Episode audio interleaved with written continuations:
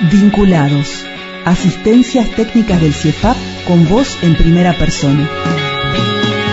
Bien, bueno, nos acaban de entregar unos mapas, el CIEFAP, un relevamiento que hizo en toda la zona afectada de la catarata.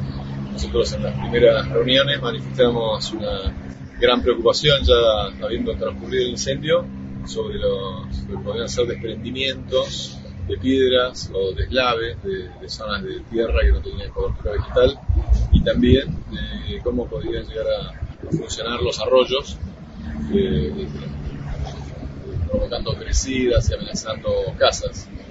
Y bueno, eh, esto es el producto de lo que empezamos a hacer hace más de dos meses, de trabajar en forma combinada con el CIEFAP, con la Secretaría de Bosques, con la Dirección de Bosques del Ministerio de Integración, el INTA y otras instituciones.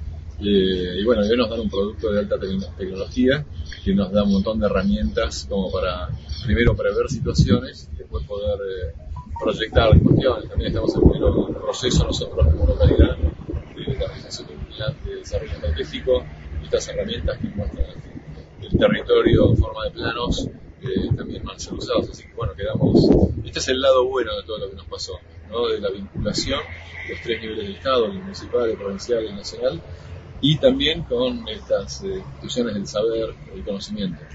Y nosotros eh, sentimos eh, presente el Estado Nacional, lo que es el Ministerio de Ciencia y Tecnología también y la federalización, no solo con esto, tenemos otros enlaces y, y trabajos en conjunto, pero acá sí es como el Estado también hace una muestra de soberanía poniendo herramientas que si no capaz que habría que estar alquilándoselas satélites exterior o una cuestión así. Y hoy están disponibles acá a 150 kilómetros eh, porque hubo una decisión política de, de, aportar al desarrollo tecnológico, a la investigación, a la ciencia.